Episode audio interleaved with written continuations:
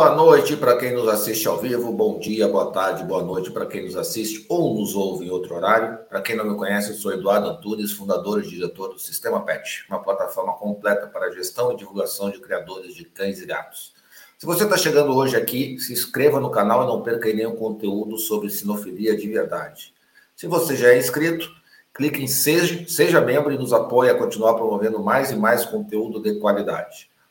Hoje a gente vai trazer uma série que fazia bastante tempo aí que a gente não trazia, né? A gente está falando da série Desvendando. Para quem não se lembra, nessa série a gente destrincha aí mais e mais informações sobre a raça, a gente se aprofunda um pouco mais, procurando sempre fazer de uma forma leve, com um bate-papo legal. E hoje a gente vai falar de uma raça que eu tenho, né? Dos amorosos aí, cão de crista chinês. E para nos dar essa aula, e hoje a gente conta com Sérgio Pinho Alves, é, que é criador do Argus Legacy Kennel e coordenador do Conselho da Raça Cão de Crista Chinês. Então, seja bem-vindo, Sérgio, obrigado aí por, pelo seu tempo aí com compartilhar com a gente. A palavra está contigo. Oi, Eduardo, boa noite. Eu que agradeço pela oportunidade de falar um pouco sobre a raça que eu amo, né? E queria também dar boa noite a quem, quem já está aqui nos assistindo ao vivo, né? E que é, são as pessoas que se chegaram até aqui é porque de fato compartilham conosco dessa mesma paixão pela raça. Muito bem. É, então, pessoal, é, o bate-papo vai ser entre eu, o Sérgio e você em casa. Tá? Então vocês podem ir largando as perguntas, vocês vão fazendo as perguntas de vocês, comentários, enfim, participem com a gente. Para quem está ao vivo, né? Quem está vendo depois, é, tenta chegar nas próximas lives do Sistema PET participar, que você também vai ter a chance de participar do bate-papo com a gente. Sérgio, é, vamos começar então. O Sérgio preparou um material bem bacana aqui com a gente, tá? É, ele tem o sonho de fazer isso aí tudo em uma hora e meia. Só que com o material que ele passou aqui, é, vamos ver se, se, ele consegue é, chegar nessa uma hora e meia aí é, de, de bate-papo sobre a raça. Então vamos lá, Sérgio. Eu vou botar aqui, vamos começar com, com a origem da raça. Então vamos lá. Vamos lá. Tá contigo a palavra. Bom, Eduardo, a, a, raça, como a gente sabe, ela tem uma origem bastante controversa, né? Na verdade, é, a denominação cão de crista chinês, ela é muito mais, ela é muito mais é, devido ao fato de que os antigos navegadores mercantes chineses, né, foram os responsáveis, digamos assim, por é, difundir a raça pelo mundo, né? Mas o que se sabe com, com mais força é que, de fato, assim como as demais raças de cães é, sem pelo, né, que compartilham o, o, a presença do gene FOXY3, é, eles são descendentes dos antigos, dos ancestrais cães pelados africanos, né, e que aos poucos é, se espalharam é, pelo mundo. É, de todo modo, a raça tem essa essa característica, né, de, de ter é, se espalhado em, em, todos os continentes e ter é, caído nas graças, digamos assim, das grandes dinastias chinesas, né, do passado.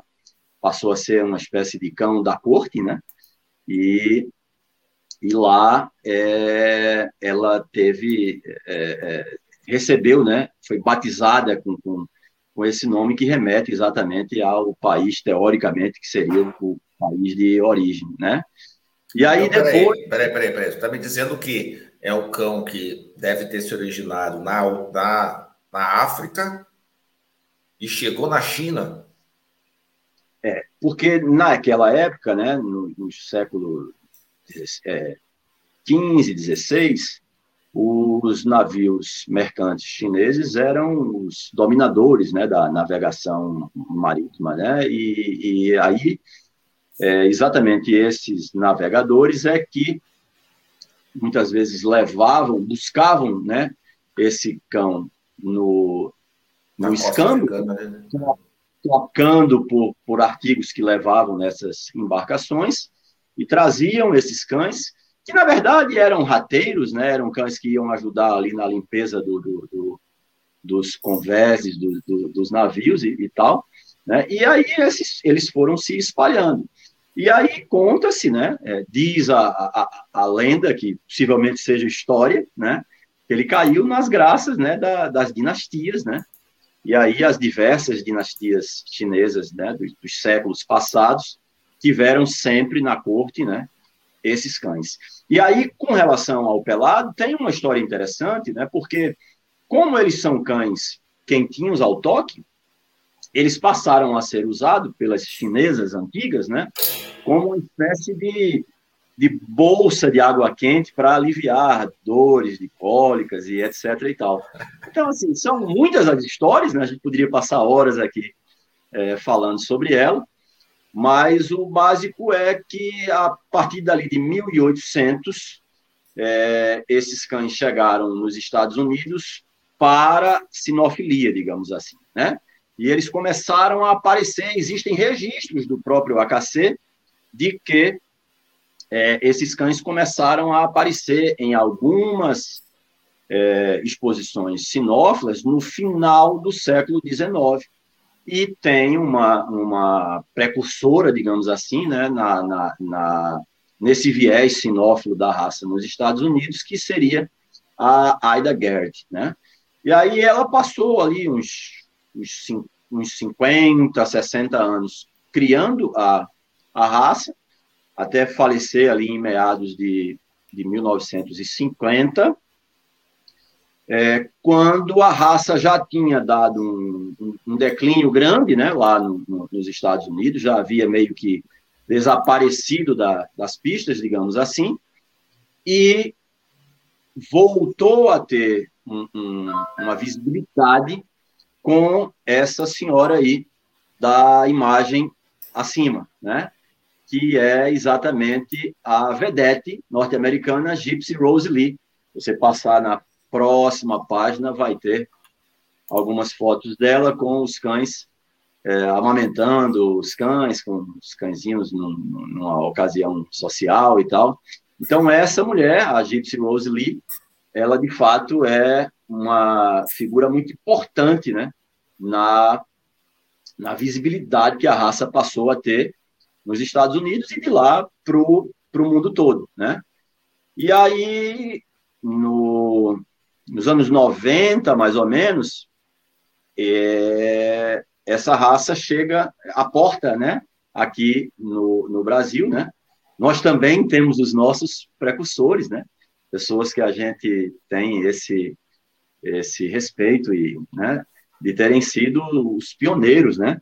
É, a gente pode citar a, a dona Helena Coragem, do Canil Bactaran, lá de Brasília, né? Que foi uma das, das pioneiras, certamente uma das pioneiras da raça. Depois o Hampton Court, que é um, um canil internacionalmente reconhecido, né? É, consolidado no universo da sinofilia é, mundialmente. E nós tivemos outras pessoas proeminentes né, do, da, da sinofilia brasileira envolvidas com, com a raça num passado até mesmo recente. Né? Aqui no Nordeste, por exemplo, nós tivemos o, o Gutenberg, né, o árbitro Gutenberg Soares e, e sua Alenuska, né, uma pessoa muito querida que hoje nos faz muita falta, é, que foram é, criadores da raça. A própria doutora Mônica Amaral, hoje presidente do Conselho Sinotécnico da CBKC, chegou, embora seja uma terreirista, né, todos sabem, mas chegou a, a ser criadora da raça no passado, a doutora Maria Alice Bicudo, também árbitra da CBKC e médica veterinária, é, a própria Paloma Pégora, que eu considero uma espécie de mentora na criação. Não vai começar a citar todo mundo, tu vai esquecer gente, e aí depois vão te puxar a orelha aí. Tu falou de todo mundo. Agora. Vou romper a barreira da uma hora e meia. Melhor voltarmos. Melhor voltarmos. Senão eu vou devagar aqui. E, é, e aí vai esquecer de falar de um. Teve, assim, se começar a falar dos criadores mais antigos, nossa, tu vai falar aí muita vai, gente. É. Tem razão. Vamos lá. Vamos falar um pouco então sobre o padrão da raça. Não que a gente vá se aprofundar muito no padrão da raça, até porque uma boa parte das pessoas que estão nos assistindo não, não conhecem muito em detalhes o, o, o padrão e tal, mas vamos dar pelo menos uma, uma pincelada básica, né, sobre essa questão do, do padrão.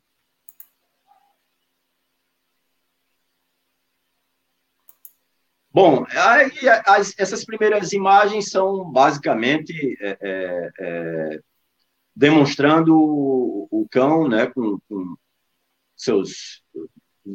Logo mais vai ter uma imagem dos órgãos internos, é só, né? É só, tu, é só tu me falar para passar. Vamos, vou, é, essas três vou... primeiras imagens, né?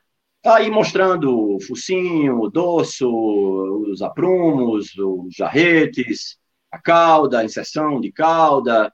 É, a próxima imagem vai mostrar o esqueleto do, do cão de Cristo chinês. A gente não vai descer muito a, a esse detalhe, isso precisaria ser uma, uma conversa mais específica, mas pelo menos para a gente dar uma demonstração para as pessoas poderem entender o seu cão por dentro, né? Na próxima imagem você vai ver os órgãos internos, né, do, do cão. E Pode passar. E agora nós vamos nos atentar para alguns detalhes específicos, né? É, olha estamos com audiência internacional. Orlando, é, criador do México, um querido amigo criador mexicano, seja bem-vindo. É, então, é, os olhos do. Obrigado, obrigado, pessoal. Os olhos do, do Chinese são em formato de, de amêndoa, né? E é, essa é a configuração é, correta para, para a questão dos olhos. Eu tenho algumas considerações a fazer.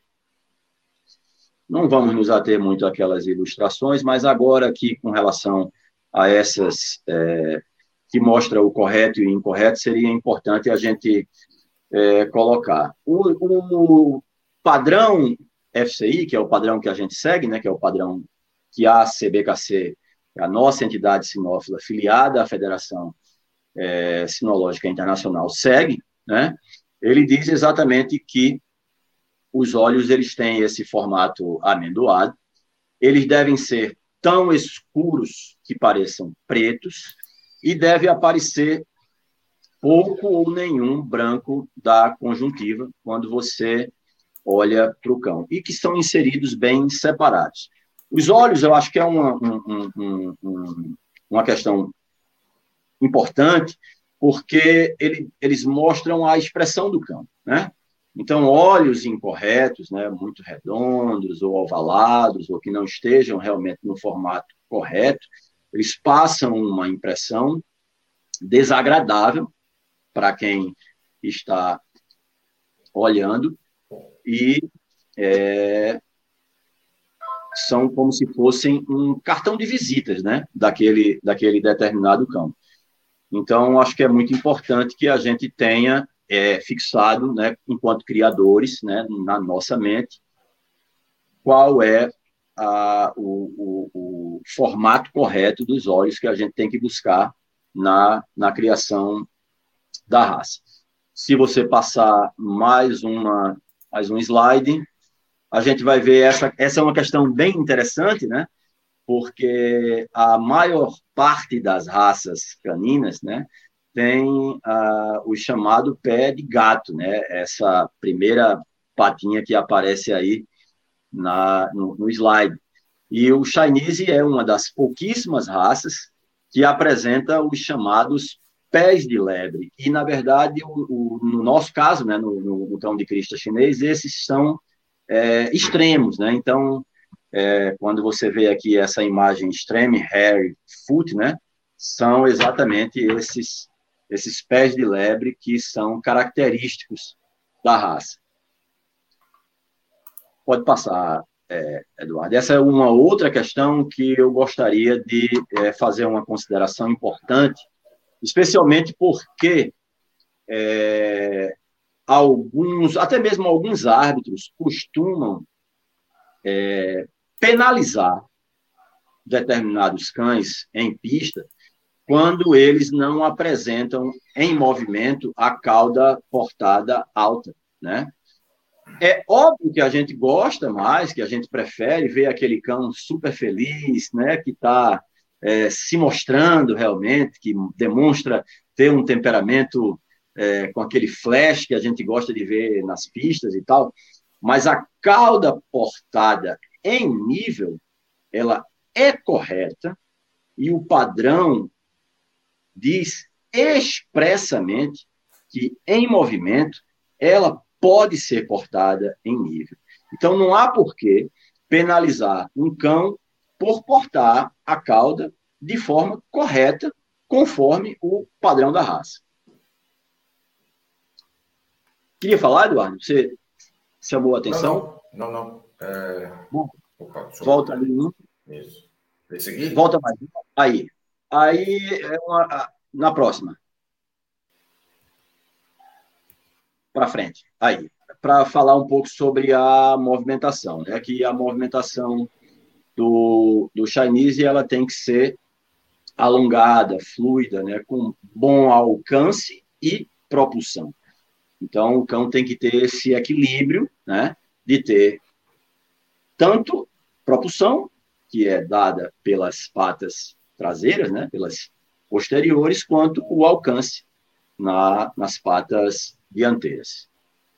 Próxima, próximo slide é essa questão sobre o tamanho que eu coloquei aqui de propósito, porque também tem uma consideração importante a fazer em relação a essa questão do tamanho. Essa questão do peso que está aqui é, na imagem, a gente pode até desconsiderar, porque o padrão não fala especificamente no peso ideal do cão de crista chinês. Mas padrão? no padrão não, não toca nesse assunto. Tá? Mas nenhum padrão, nem da AKC? Não, é, eu, eu, confesso que o da AKC eu não sei, especificamente em relação ao padrão, se fala em peso. Eu acredito que não. Eu vou falar um pouco sobre as principais diferenças do padrão da AKC para o da FCI, mas é óbvio que quando a gente está falando de um cão de pequeno porte, de um cão de colo, de um cão de companhia, a gente está falando aí de um cão que tenha, em média, 5,5 kg, não passe de, de 6 kg, né? 6 kg e e qualquer coisa, se não, é um sinal de alerta que a gente deve começar a se preocupar, porque talvez o cãozinho da gente esteja ficando cheinho demais, gordinho demais. E, na verdade, o padrão é textual quando ele diz que o cão de Cristo chinês ele é levemente esgalgado, né? Então, tem uma linha inferior levemente esgalgada, né? como essa imagem aí do, do, do desenho. Então, é, se a gente é, não tiver esse cuidado, exagera realmente e o cãozinho passa do ponto. Mas em relação à altura, eu acho que é uma consideração importante a fazer. Pelo menos isso é algo que me incomoda no fato do, do, do padrão FTI ser, é, na minha opinião, tão amplo a esse respeito. Porque ele fala em machos de 28 a 33 centímetros na cernelha e ele fala em fêmeas de 23 a 30 centímetros na cernelha. Isso leva a gente a perceber, por exemplo, que a menor fêmea que o padrão admite, digamos assim, né, que considere pelo menos ideal, que o padrão diz isso, né, ideal na cernelha. Então, a menor fêmea que o, que o padrão considera ideal, ela pode ter 23 centímetros. E o maior macho, ele pode ter 33 centímetros. E aí eu me pergunto se não é uma, uma amplitude muito grande para uma raça de pequeno porte, né? Normalmente você vai ver aí a diferença entre o maior e o menor na casa de 10, 12, 14, 15 centímetros em cães de grande porte, né? Mas uma raça de pequeno porte ter uma, uma variação tão grande entre a menor fêmea e o maior macho, eu acho que a gente podia ter dado uma enxugadazinha nesse padrão. É quem depende, né, Sérgio? Sério, já, já que você tocou num ponto polêmico assim, né? É, é que, por exemplo, o Spitz alemão. O Spitz alemão, o que, que o Spitz alemão fez para fugir dessa diferença? Chamou de raças diferentes. Anão, pequeno, médio. É, e a diferença, e, e, pode acasalar entre eles. Então, hum, ele, ele, ele fugiu, entre aspas, dessa, dessa questão, chamando de raças diferentes. Mas, na verdade, se, se a gente parar para analisar, o Spitz alemão pode ter, sei lá, é, 10 centímetros a 50, né? Só que ele chama de raças diferentes, né? Podia ser uma, de repente, um, um caminho, não sei, porque realmente 10 centímetros numa raça é, dá uma diferença, porque não é só a altura que muda, né? Muda a altura, comprimento, peso. É... A própria ossatura muda é. bastante, né? Muda bastante, né? É, e, e, Eduardo, é, quando a gente se referiu aos olhos, eu me esqueci de fazer um pequeno adendo, se você puder voltar a imagem lá naquela, naquela imagem dos, dos olhinhos, umas duas imagens atrás, uns dois slides atrás. Aí. É, quando eu falei no, no padrão FCI, né, os olhos tão escuros que pareçam pretos, essa é uma das pequenas diferenças entre o padrão FCI e o padrão AKC, tá? O padrão norte-americano, ele fala em olhos escuros, em cães escuros, e que esses olhos podem ser mais claros em cães de coloração mais clara. A gente aqui não admite isso, tá? A FCI, padrão que a gente segue, o padrão internacional, não admite esses olhos mais claros. Podemos falar também da, da cabeça, né, da proporção é, crânio-focinho. A distância do crânio até o stop é igual à distância do stop até o focinho, que a gente chama de um para um. E aí é uma questão muito importante, essa é esse slide é uma questão muito importante, porque o cão de Cristo chinês ele é para ser um cão retangular. Ele não é um cão quadrado. Ele é um cão retangular, um tronco de médio a longo. Ah, mas eu prefiro o cão compacto. Não tem que preferir. Tem que seguir o que diz o padrão. E aí ambos são é, têm essa peculiaridade em comum, tanto no AKC quanto na FCI. O cão de crista chinês é um cão retangular. Pode passar. Tem uma pergunta aqui da, da Mari, que eu acho que tem a ver com o slide aqui, então já vou aproveitar para fazer. É, a média de peso seria é a que está no post aí, quer dizer, a média de peso deles é entre 3,6 e 5,4. É, eu, tenho, eu, eu, tenho um machinho aqui de 6 quilos, por exemplo, tá? Que é o maior cão do nosso plantel. Então, acho que um, um cão maiorzinho, né? Um machinho maiorzinho aí na faixa dos 33 centímetros, com 6 quilos, tá bem, né? A menor fêmeazinha com 6 quilos seria um exagero né? Então, a menor fêmeazinha com 3,5, com 4, tá bem também, tá? Então, aí, é, basicamente, é, essa, essa, essa média da imagem não, não, não estaria tão distante, não. De 3,5 a 6, eu considero que, dependendo do cão, você tem um cão dentro do peso adequado. Embora, como eu disse antes, o padrão não determine, né? Mas a, a uhum. própria observação do cão em relação ao seu tamanho é que vai determinar. Essa é uma outra questão é, muito importante, Eduardo, porque a, o padrão, e novamente a gente vai ver é, tanto o, o, o, padrão da AKC quanto o padrão da FCI é, compartilharem é, da, mesma, da mesma ideia, né? O, os padrões, eles falam na inserção das orelhas, eles falam que elas devem ser grandes e eretas, é, mas em nenhum lugar está escrito como devem ser as orelhas. Se elas devem ser mais arredondadas, como na eretas, linguagem... Mas tem o detalhe dos eretas, né? Vamos lá, vamos lá, vamos chegar lá. É, o, um detalhe importante é com relação à inserção, a gente pode dizer que se olharmos, a, se olharmos para um relógio analógico e vermos ali as orelhas na posição de 10 horas e de 2 horas, elas estão bem inseridas, tá? Então, a inserção estaria correta. Uh, o padrão da FCI fala em orelhas grandes e eretas e abre uma exceção em relação ao powder puff, ao cão de crista chinês peludo, que ele pode ter, é aceitável que tenha, as orelhas caídas, tá? O padrão AKC não faz essa essa concessão, tá? padrão AKC, ele simplesmente pede as orelhas eretas. Mas uma coisa que incomoda um pouco é que o padrão em nenhum momento fala nesse formato. Então você vai ver aqui esses dois cães, né? A, a fêmeazinha que está aí com o, o colarzinho tem as orelhas bem arredondadas, né?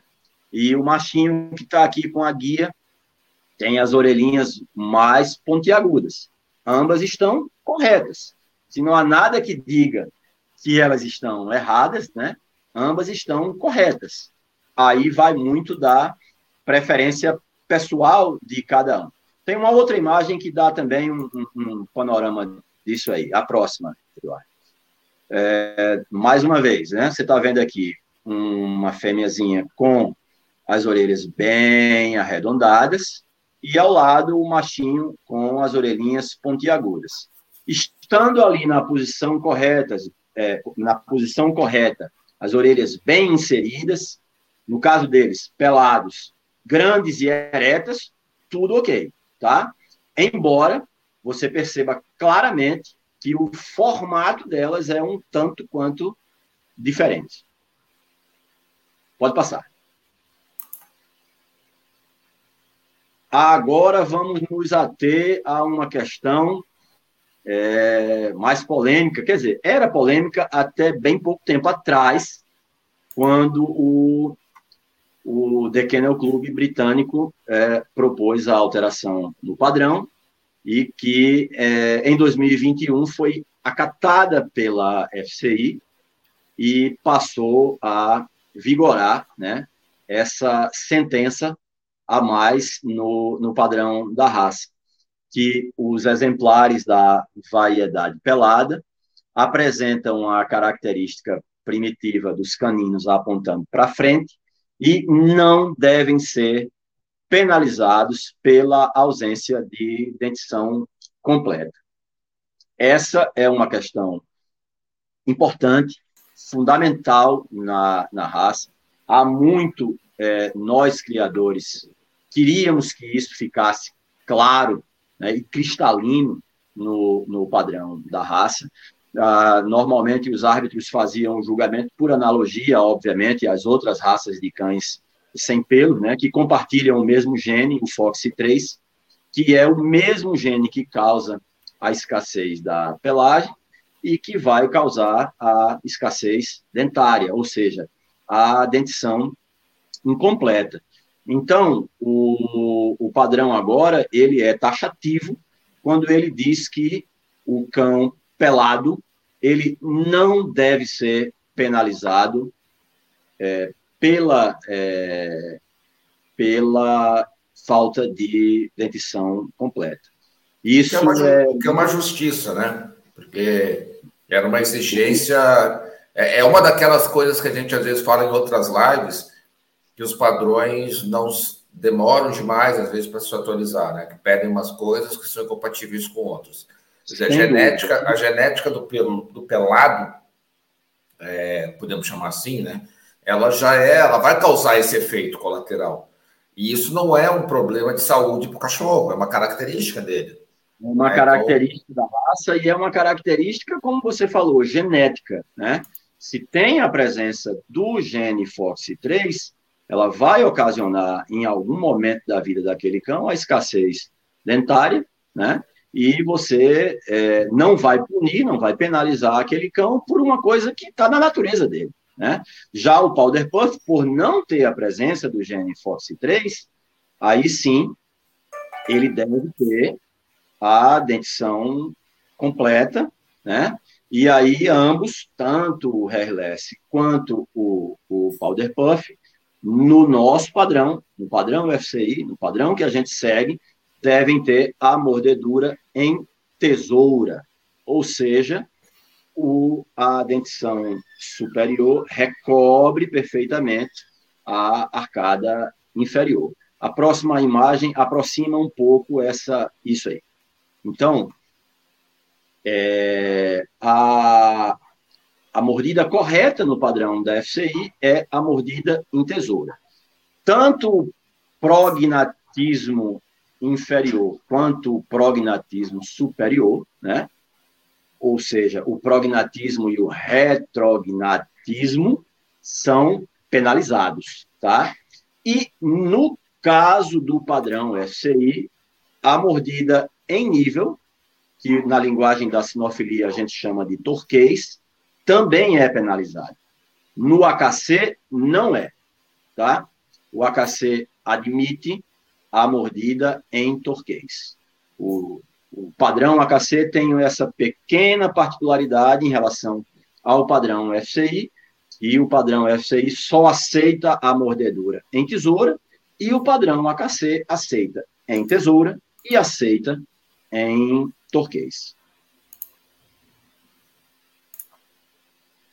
Eduardo, vamos deixar o, o, o, teste genético um pouquinho mais para frente, porque é, eu acho que a gente podia Primeiro, é, ver aqui a, as, as mensagens dos, de quem está nos assistindo, né? Talvez esclarecer alguma, algumas questões. E eu também Pode falar. E eu, eu também gostaria que a gente pudesse falar um pouco sobre, é, digamos assim, uma, uma consolidação da raça no cenário da, da sinofilia, né? Eu acho que é, esse é um destaque importante que a gente tem que, que, que fazer, porque, de fato, hoje, quem vê, quem, quem enxerga o cão de Cristo chinês dentro do cenário da sinofilia, né, certamente vai enxergar de uma forma bem diversa do que há, há, há 10 ou talvez um pouco mais, há 15 anos atrás, né? Eu acredito que, embora é, numericamente, né, isso não, não se revele com um aumento é, gigantesco do número de registros e, e é, né, de registro de, de, de, filhotes e tal anualmente, né, a gente em contrapartida, tem é, um destaque muito maior hoje no cenário da sinofilia, principalmente é, quando a gente está olhando para dentro, né? para a sinofilia brasileira, para a sinofilia que a gente pratica, para a, a sinofilia da qual a gente faz parte. Né? Então, é, hoje é preciso salientar que, depois de muita luta, de, de muita é, é, de muito esforço, né? A raça conseguiu ter o seu conselho nacional, né? O conselho brasileiro da raça, cão de Cristo chinês, que eu tenho a honra de, de coordenar, de ser o primeiro coordenador, né? Desde a da fundação do, do conselho dois anos atrás, né? E de lá para cá a gente vê que, por exemplo, quando eu entrei na, na, na criação, quando eu iniciei na sinofilia, em 2013, foi exatamente o ano em que nós tivemos a última exposição especializada da raça no Brasil, que foi uma exposição realizada é, em São Paulo, no KCSP. De lá para cá não tinha havido, não, não tinha havido mais nenhuma, é, nenhuma especializada, né? É, desde então, é, você, nós tivemos, por exemplo, em 2021, é, depois da, da criação do Conselho Brasileiro da Raça, o Departamento Gaúcho realizou uma especializada no final do ano de 2021, naquele festival da FECIRES, né, que é a, a, a Federação Sinológica do Rio Grande do Sul. Em 2022, o Departamento Paulista da Raça realizou também uma especializada lá em Araçoiaba da Serra, no meio do ano passado, é, no KCSP, tá? É, no final do ano, né, nós tivemos, óbvio, o Dog Show, a, a, Mundial, e nós realizamos pela primeira vez uma nacional da raça, que foi a especializada na quinta-feira, e a Mundial. Oi? E, e, e, se não me engano, gente, está tá aqui no canal a Mundial. Foi filmada pelo canal do Sistema PET. É, assim, não tem áudio, a gente estava pre, se preparando para. A gente tinha feito uma parceria com o departamento do Spitz para fazer uma coisa. Eu falei com o Sérgio: posso filmar como teste? E tá, tá toda filmada, né, Sérgio? Tá toda a, o, a, tá aqui no canal. Depois, se você, se você curte, é, depois dá uma procuradinha aqui no canal, aqui na, na, nas, nas, lives aqui. E a gente acho que filmou inteira, não, não perdeu nada. Na de Spitz a gente até perdeu um, um trecinho, foram nove horas de, de, de, coisa. Mas a do, do Cão de Crista tá toda ela aqui. Se você quiser ver como é que foi, tá toda ela aqui. Não tem áudio, né? Mas você consegue ver toda, toda a exposição lá numa câmera fixa, tudo bem. A gente estava testando, mas o. Acho que tem uma musiquinha, né? A gente botou, chegou a botar a música. É, mas está toda a exposição aqui. Foi exatamente isso que você relatou. É, na verdade, foi a nacional da raça, na, na quinta-feira. É, exato, exato. Julgada pela árbitra lituana, Ramune. E você é, ia fazer exatamente a transmissão ao vivo da nacional do Spitz, que começaria logo em seguida, a, a nossa nacional. E aí você nos presenteou com a filmagem, que era de fato um, teste, né? Vocês estavam testando ali os equipamentos e tal mas que permitiu que a gente tenha aí disponível para quem quiser assistir a nossa primeira nacional da raça cão de Cristo chinês na história da raça no Brasil, né? Então, assim, foi um, um presente do sistema PET e a gente é muito grato por isso até hoje. Não, e aí, no, agradeço. E no sábado, né, nós tivemos a, a Mundial, e aí um detalhe, né, que uh, quem diria, há alguns anos atrás, que você teria numa Mundial no Brasil, né, um, uma raça como o cão de Cristo chinês com uma quantidade de, de, de, cães em pista maior, por exemplo, do que fila brasileiro, que é uma raça nacional, maior do que Shih Tzu, que é uma raça super, hiper popular, né? Então, isso demonstra que, de fato, a raça se consolidou no cenário da, da sinofilia nacional. Se consolidou com grandes eventos, com bons eventos, bem feitos, bem organizados. Se consolidou com resultados consistentes, né? ano após ano, resultados expressivos, best in shows, jovem vencedora nacional, grande vencedora nacional, best in shows jovens e, e, e colocações de, de, de, em finais, né? vencedores de grupo, então, hoje, eu diria que a raça tem, de fato, uma visibilidade maior na sinofilia. Isso não vai se traduzir, obviamente, numa maior popularidade, digamos assim, da raça, porque é, é uma raça muito de nicho, né? É, é um cão. Mas aí que tá, Sérgio. Assim, ó, eu tenho duas, né? Para quem não sabe aí, é, eu tenho duas é, cão de Cristo. É, é até engraçado falar, tem duas fêmeas de cão de Cristo, né? Não, não duas cadelas de Cristo, né? Mas é, o tempero, a gente, a, gente, a gente nem. É, cão de Cristo. É, aí eu, eu, eu, uma coisa assim que eu me chama muita atenção é o apego que ela tem pelo, pelo, pela gente, né? É, porque é uma das. Tudo bem, tem a questão do, do ser pelado, né? Parecer o tal do cavalinho que a gente já vai mais conversar ali. Mas eu tenho duas peludas. É, eu, particularmente, não gosto muito do cão pelado. É, eu tenho uma preferência por cão com pelo. Eu era criador de chau-chau, né? E mesmo chau-chau pelo curto não é, não é pelado, né? Tem, tem um volume de pelo. E uma coisa que me chama muita atenção nessa raça é aquele nível de é, carinho. Eu tenho Shih Tzu também. E o Shih Tzu não é tanto. O, o, cão de Cristo é um cão que realmente é um cão de. Se eu posso dizer, um cão de companhia, é o cão de Cristo. Porque ele vai querer. Tá, quando eu estou programando alguma coisa aqui, se eles puderem, estão sentados no meu colo quietinho e passam o dia inteiro no colo.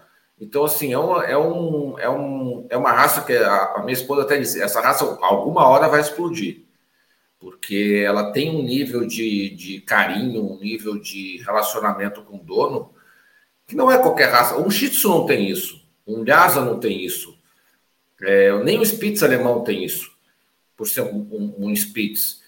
Então, assim, é só uma questão é, do clique acontecer, de dizer assim, sei lá, falta uma, uma, uma estrela né, de, de, do Brasil, alguma coisa assim, pegar um e, e, fazer o sucesso que ela vai explodir. Obviamente que explodir não falta sei se... uma, Falta uma vedete como a Gypsy Rose Lee, talvez. Exato, exato. Eu não sei se isso vai ser bom para a raça, né? Até que aqui o, o pessoal estava comentando que é, a popularização nem sempre quer dizer que é bom, né? Verdade. Mas, mas eu tenho certeza, assim, que ela tem um potencial é, é uma daquelas raças que está ali uma hora que de repente. que já está acontecendo na sinofilia, como você muito bem colocou, né? Eu, quando comecei na sinofilia, é, eu comecei no final da, da década de 90, é, virtualmente não existia essa raça. Tá? Podia ser que ela existia ali numa exposição em São Paulo, coisa, papapá. Pode ser, né? Mas eu não vi essa raça em pista. É, ela, ela ela na prática ela não existia no Brasil. É, ela foi aparecer depois. Ela, ela, começou pontualmente. Eu fui conhecer essa raça há 10 anos atrás. Né? É, então, é, e, e, hoje eu tenho duas. Né? E é o que eu digo assim: o, a questão do temperamento, que é um ponto que a gente falou ali do coisa, mas o temperamento da raça é algo que me chama para quem gosta de um cão de companhia, aquele cão que está contigo sempre, o tempo inteiro, grudadinho. Não é um chau. O cara que gosta de chau e o cara que gosta de, de, de, de cão de presa vão ter perfis diferentes. É um cão que gosta de estar no teu colo. É um cão que Sim. gosta de, de, de estar aqui contigo, quentinho, te aquecendo. É, para quem tem esse perfil. Gosta de conforto, gosta Exato. de atenção. É, e assim, ó, de novo, isso para quem gosta desse tipo de cachorro, cara, eu acho que não tem raça melhor, entendeu? Sem dúvida. É, para quem gosta de estar tá um pouquinho mais afastado, não, não, não vai ser legal, porque ele vai te pedir, ele vai fazer lá, vai ficar de duas patinhas pedindo, pedindo atenção. Pedir é, ele vai te pedir atenção, ele, ele é exigente com, com relação a isso. É, para quem não gosta, não é a raça para você, vai pegar outra raça. Agora, para quem gosta de carinho, de atenção, de interação, e outra coisa, pelo menos assim, ó, quando eu fiz a live de Cão de Cristo, porque a gente já fez outra live de Cão de Cristo, tá, pessoal? Aí tem três criadores, aí é, é outra pegada diferente dessa. É, eles são muito sociáveis. Né? É, então são, são, é uma raça bem, bem gente boa, se dá bem com todo mundo, se dá bem. A gente tem o gato aqui, o gato nossa, brincava, brinca com eles como se fosse outro cachorro, outro gato, enfim, é, é, eles são muito tranquilos com relação é, à, à, interatividade com eles. Então é uma raça assim que, não sei, eu gosto bastante. É, é e, e, e, são tranquilos assim de, de, de cuidar. E, e, essa questão do temperamento é que me chama mais atenção até do que ser pelado peludo, sabe? Embora as minhas são, sejam peludas e de orelha baixa. Mas como a gente trabalha também com a divulgação para os criadores, ainda é uma raça para o grande público muito desconhecida. E quando a gente fala do pelo longo, então, aí é, aí é extremamente desconhecida. Mas aonde é onde está na nata, vamos chamar assim, da sinofilia, ela já é hoje uma raça importante que o pessoal olha com outros olhos, né? É, você definiu bem é, o Chinese como um verdadeiro cão de companhia, né? Eles levam isso ao pé da letra e nos deu dois ganchos. Um a gente vai chegar lá logo mais. A gente de fato já teve uma certa popularização da raça quando a, a apresentadora Ana Maria Braga, é, que tem uma, uma fêmea da raça, é, fazia com que ela aparecesse nos programas e tal. Mas aí é uma outra história que eu vou deixar mais para frente para a gente quando for falar sobre os testes genéticos, porque isso terminou sendo um tiro no pé, pois o cãozinho dela era foi um daqueles que foi acometido, né, do, do de doença ocular e que terminou ficando ficando cega. E, e esse é um problema hoje já em vias de estar sendo resolvido na criação nacional e na criação do mundo todo, porque hoje nós temos exatamente as ferramentas que vamos falar é, sobre elas daqui a pouco, que são os, os testes genéticos, né? É, e, uma, e, um outro gancho que, que isso que você acabou de falar nos dá também é que parece uma idiosincrasia, talvez, porque o, o cão de Cristo chinês talvez ele tenha um nicho muito específico, exatamente por ser um cão exótico, por ser um cão pelado, não agrada a todo mundo. Às vezes a pessoa até tem uma primeira impressão negativa em relação à raça e só depois é que se apaixona, só com o convívio é que se apaixona, né? E talvez até se a gente tivesse a capacidade, que eu ainda não entendi por que nós, em conjunto, não, não tivemos, né?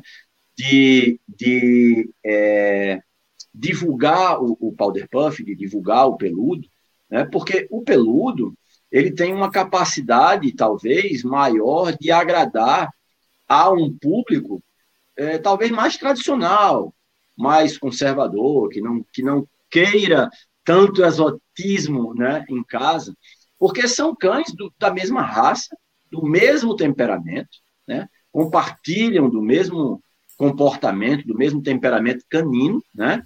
E eu sou suspeito para falar porque amo a raça, mas é, eu não trocaria um, um Chinese peludo por nenhuma outra raça de cão de pelo longo, e, e, enfim, óbvio, isso é uma questão de gosto pessoal e a minha paixão é o cão de Cristo chinês. Então, é, eu já me coloco aqui né, em, em suspeição. Mas não há raça mais companheira, não há raça mais amorosa. E uma outra coisa, um outro detalhe que eu costumo dizer sempre, Eduardo, é que, é, embora eles possam passar horas e horas ao teu lado, num sofá, assistindo, maratonando uma série né, em, em, em frente à televisão, na hora em que você levantar, calçar um tênis e disser, vamos correr, vamos passear, vamos andar de bicicleta ou vamos fazer uma caminhada, ele se coloca ali do teu lado, porque o grande barato para eles é estarem contigo, né? Eles são tão apegados a nós, os tutores, os donos, né? Que eles querem compartilhar da vida da gente, eles querem ir com a gente para onde a gente for, tá? Então é um cão que ele se adapta perfeitamente ao teu ritmo de vida. Né? Então, é, eles adoram, obviamente, um sofá, uma almofada, um tapete felpudo, um carinho, uma atenção, um chamego, né? mas não são aqueles cães paradões que querem ficar o tempo todo deitados. E não são chaus. Não, são, não, não são chaus. São Cara, cães atléticos, assim. Né? Quando você solta eles na grama, eles são os que mais correm, são pequenos galguinhos. Eles são levemente esgalgados, né? E são pequenos Sim. galguinhos. Você vê, eles são velozes. Eles gostam de, de, de, liberdade, realmente. Tá? Então, assim, eles são um grande barato porque é, eles, de fato, têm essas características. Eles se adaptam a, a, ao ritmo de vida da gente. E é muito difícil você encontrar numa mesma raça, um cão que te satisfaça em todos os momentos, né? Tanto naquele momento de tranquilidade, de aconchego e tal, quanto naquele momento que você está mais disposto a uma aventura, está mais disposto a, a, a, um exercício, uma coisa desse tipo. Né? Então, é, não é à toa que nós aqui nos apaixonamos perdidamente pelo Chinese. É, não, e você colocou a questão também de, de visualmente eles podem ser. A gente até comentou na outra live, é, porque tem algumas raças que a variedade é julgada separada, em algumas raças a variedade é outra raça.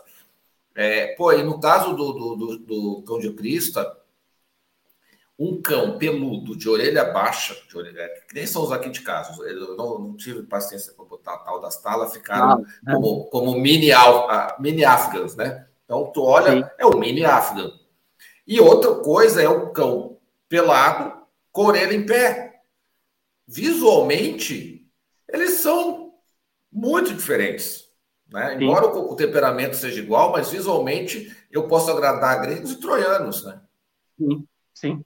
E, e, e assim, é, e, e, quando você olha que o chihuahua de pelo curto e o chihuahua de pelo longo são julgados separadamente, aí é que você fica entende menos ainda, né, o fato deles serem é, julgados juntos. De fato, isso é uma coisa polêmica, né, que, que, que cabe aí, de fato, uma, uma discussão a respeito. É, Parece estranho né, que o Chihuahua seja julgado, que o Schnauzer miniatura seja julgado separadamente por coloração, sal e pimenta, preto, preto e prata, né? o né? e o cão de Cristo chinês pelado e o peludo compartilhem da, da mesma pista, do mesmo julgamento. É, era uma briga que a gente tinha no chau. O pelo longo e pelo curto são julgados juntos. Pô, cara, mas é, é, é visualmente a outra. E, e, e, com a questão das orelhas ainda, o Sérgio, a expressão muda da água para o vinho. Muda muito. Muda muito. Muda é, muito. Então, e, e eu, eu, eu, vejo pelo, pelos os próprios slides, os que você tem, todos com orelhas em pé, eretas e tal. Ok. É, mas aí eu, quando eu olho a minha, eu meu, nem parece minha, as duas que eu tenho aqui, porque a expressão é. Depois eu vou ver se eu pego ela aqui enquanto eu estiver ah. falando para apresentar. A expressão é o de outro cachorro. Né? História assim, meu, nem parece a mesma raça, porque tá com, eu não raspo a orelha, então fica a orelha peluda. É, é, a expressão é muito diferente, é uma, é, é uma injustiça julgar os dois juntos. A gente sempre recomenda a, o uso das talinhas, né, quando é um filhotinho, né? E aí vai ter uma janela ali onde essas talas vão funcionar e, e a, as orelhas vão se manter eretas. Mas perdeu o prazo dessa janela, Abraço tem jeito. É. E às vezes até você vai ter é, cães adultos pelados e que não ficaram não com... É. é. eu não tive paciência, assim, ó, sinceramente, assim, eu não tive paciência, porque eram duas. Aí elas ficavam. Aí tinha o gato, que era da mesma idade, então ficava todo mundo brincando. E tu botava ali a, a talinha, dali a 15 minutos já estavam as duas sem tala. Aí eu disse, ah, como eu não vou reproduzir, como eu não vou botar exposição, eu quero só curtir os cachorros né, no, em casa aqui, não, não, não tem, nem podia na época, já estava com o sistema PET, eu vou deixar do jeito que está. E estou bem, estão ali, tão, tão se, se diverte tudo, mas é outra expressão, né? E é bem isso, passou a janela, hoje eu não consigo botar as orelhas de pé. E tem o cão ponto e vírgula, né, Eduardo? Tem o cão que ah. sobe e a outra fica caída. Então, tem também ah, alguns amigos que têm o chamado cão ponto e vírgula. Mas, assim, independente de como ficaram as orelhas, são companhias maravilhosas, né? Sem são dúvida, sem dúvida. Então vamos lá. Tem algumas perguntas que tu me passou já, Sérgio, do pessoal. Sim, sim, sim. É. O pessoal. O pessoal tá, é... redes sociais e tal. Isso, e também tem, tem aqui... chat, né? Tem, tem bastante. O pessoal do chat está mais comentando aqui com relação a como são as, as. Pessoal, se vocês quiserem fazer algumas perguntas, também vocês tocam, tocam ficha aqui que eu posso, que eu trago as, as perguntas. Tem um aqui lá no iníciozinho que eu achei muito legal do Roberto, que é nosso membro aqui, é membro do, do canal. É, qual das duas variedades surgiu primeiro, a Hireless ou a Power Puff? Veja, essa, isso. Essa é difícil, é, hein? Essa é difícil, hein? Isso é basicamente inexplicável, é, é, Eduardo, porque, na verdade, como a gente falou no início, né? É, em tese, esses cães, eles se originaram, assim como o cholo, assim como o pelado peruano, né? Eles teriam se originado do, do cão ancestral pelado africano. tá? E aí é, eles compartilham um gene em comum, que é o FOXC3, que é, como eu falei, aquele gene que é responsável pela falta de pelo e que também é, é responsável pela é, escassez dentária. Então, o cholo também vai ter a mesma questão da falta de dentição completa, o pelado peruano também vai ter, né? E, é, e você também vai encontrar o cholo, por exemplo, na versão com pelo, tá? E assim como o Chinese Powder Puff, na, na variedade com pelo, não há a presença do gene FOXC3. E aí a gente poderia entrar aqui naquela discussão genética de é, recessivo e dominante e tal, mas não vamos, não vamos é, é levar o papo para esse lado agora, tá? Mas o, o que é o, o, o, dominante, né, o Powder Puff é o, é o recessivo, mas é, não, não há uma explicação, digamos assim, para você ter o cão com a pelagem cheia, para você ter o cão sem a presença do, do gene, né? E aí a gente, se fosse discutir essa questão mais a fundo, a gente ia ter que falar sobre a questão dos acasalamentos, né? A, a quem diga, ah, não pode cruzar pelado com pelado. Pode, claro que pode. Todo mundo cruza, no mundo todo cruzam pelado com pelado.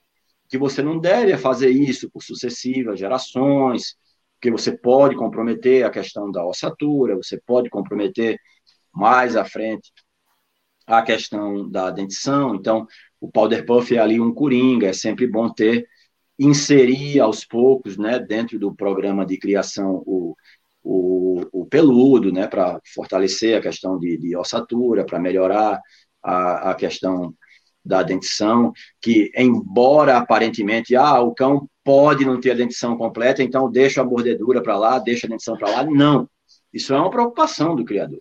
A gente tem que se preocupar em fazer cães com bocas cada vez melhores, com dentições cada vez mais agradáveis de você é, levar para uma pista de exposição, abrir a boca do cão e mostrar a um árbitro uma boa dentição, embora possa ter a falta dentária, a falta dentária, e essa falta dentária não pode ser é, penalizada.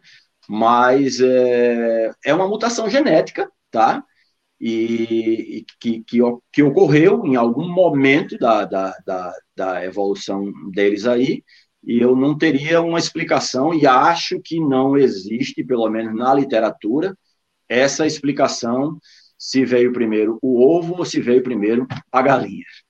Até porque, né, a questão de raça é uma questão, a questão da, da gente, do ser humano, classificar os animais como raças, é uma questão talvez até mais nova do que o cão de Cristo na sua origem. Sem é, dúvida. E Quando a... o cara disse, ah, a raça é isso aqui, já tinha as duas.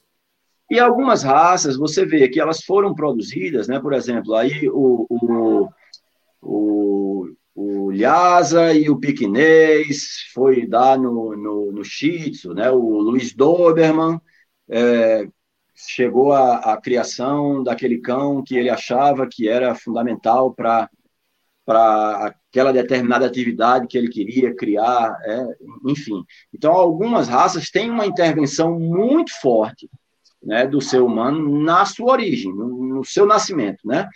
E o cão de Cristo chinês talvez seja um cão mais ancestral mesmo, assim como o próprio cholo, né? Um cão mais primitivo. É tanto que, inclusive, eles têm esse traço primitivo da, do tusk, né? Do, do canino apontado para para frente, né? Exatamente por conta dessa questão da falta da, da dentição completa. Então, sobra mais espaço, né, para os, os dentes se moldarem ali na, na, na arcada do cão e eles têm essa, essa característica do, do chamado traço primitivo, do que a gente chama os tusques, que são os caninos apontados para frente. É, o pessoal que pediu para falar um pouquinho a respeito da. É, é, um problema que eu não tenho, porque eu só tenho os peludos. É, ou né, Power Puff. Para mim é peludo e deu para bola. É mais fácil. É, a hidratação da pele. É, a hidratação da pele, ela vai ser, é, ela vai ser feita com aquele cão individual, né?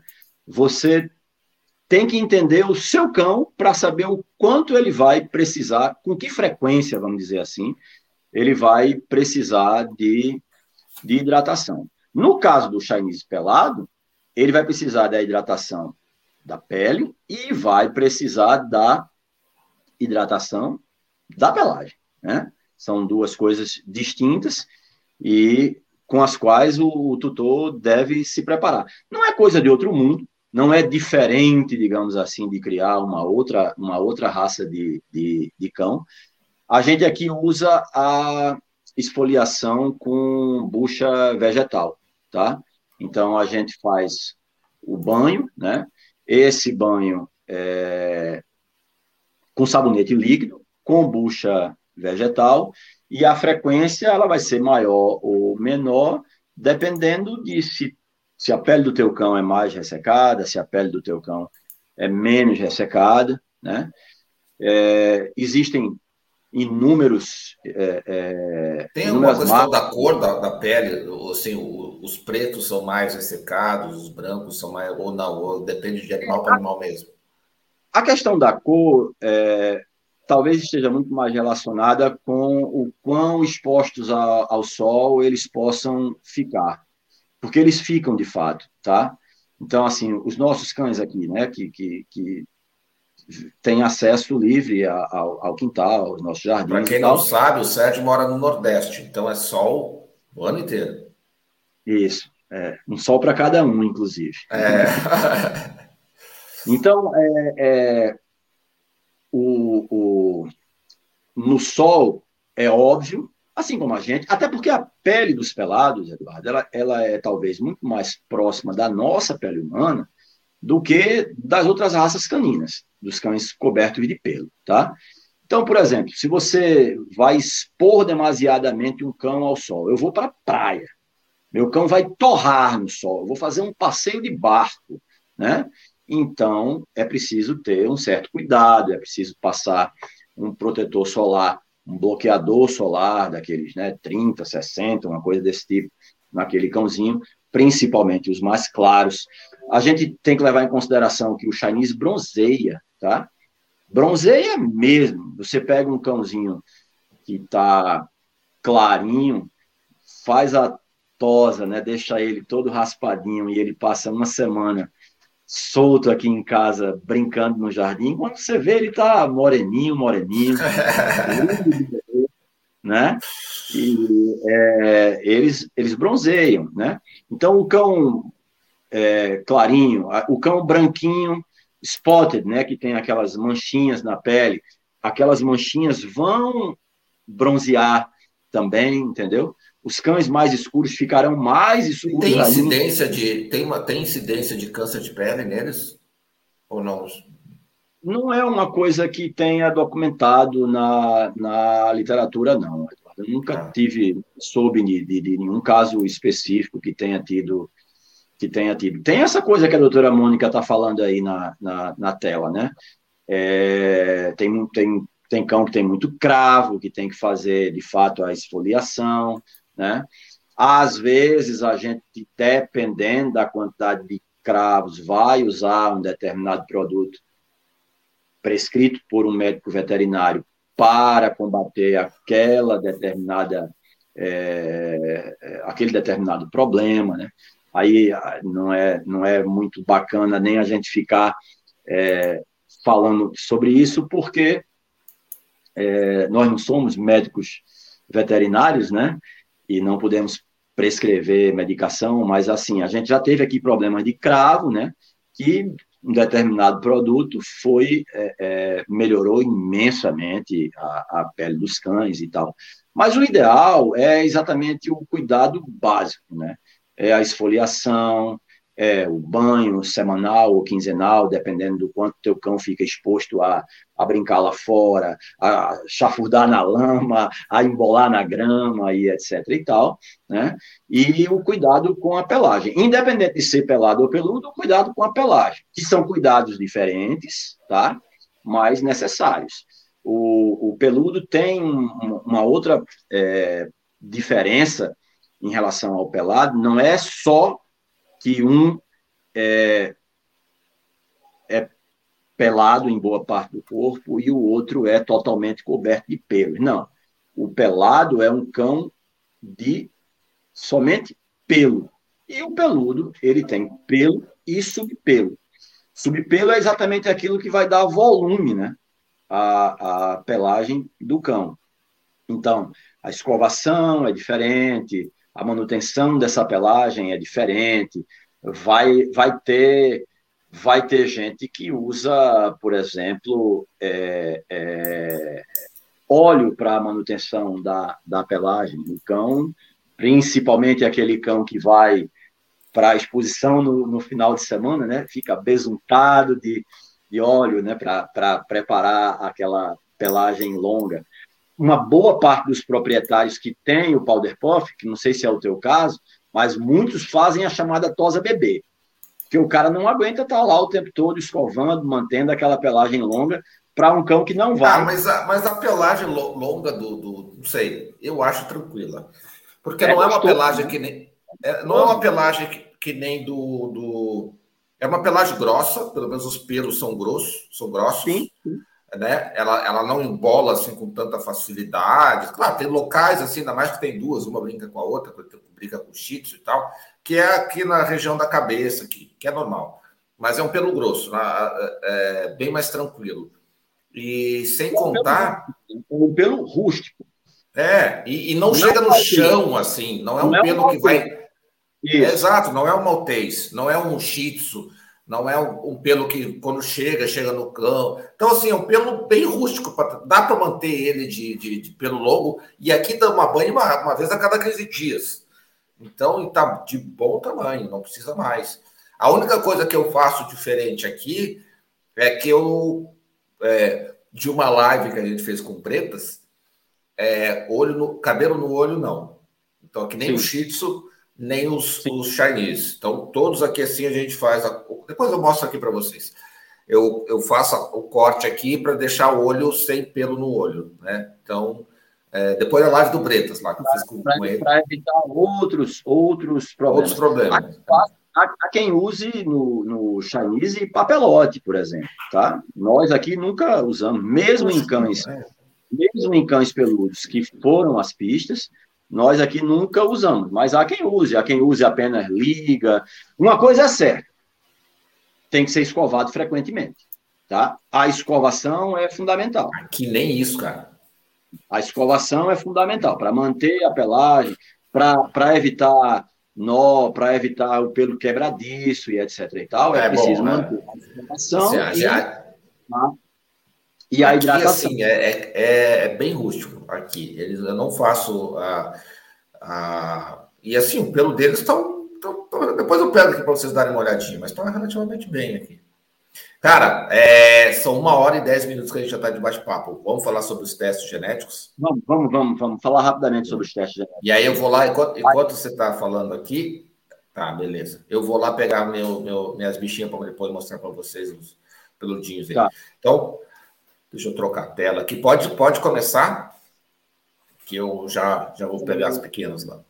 A, a questão do, dos testes genéticos, é, Eduardo, é, é importante a gente voltar para aquele tema que você puxou é, lá atrás, né, sobre essa, essa grande figura pública que poderia ajudar na, na divulgação da raça, né, e, e eu citei a questão da, da Ana Maria Braga. Então, é, o que é que acontece? Existem duas doenças oculares que acometem bastante a nossa raça. PRA, que é a atrofia progressiva da retina, e PLL, que é a luxação primária de lentes.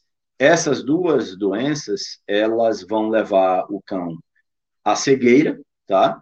E em muitos casos, principalmente quando a gente se refere a, ao PLL, é, a pressão ocular ela é tão grande e causa dores tão lancinantes que o cãozinho não suporta.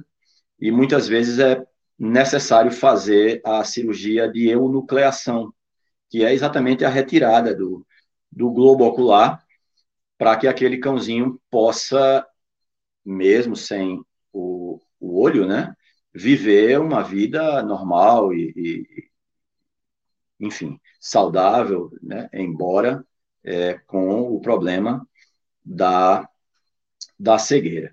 Então, tanto o PRA quanto o PLL são doenças que são genéticas, são as, as doenças que têm maior prevalência na raça e são doenças testáveis.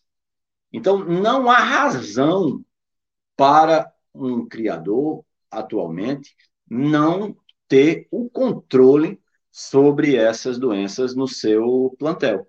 Esses testes estão à nossa disposição, não apenas no exterior, mas já há um bom tempo, há pelo menos sete, oito anos, aqui mesmo no Brasil, ao nosso alcance, e são uma ferramenta é, fundamental para que o criador possa ter exatamente esse controle do seu plantel e daquilo que produz. Né?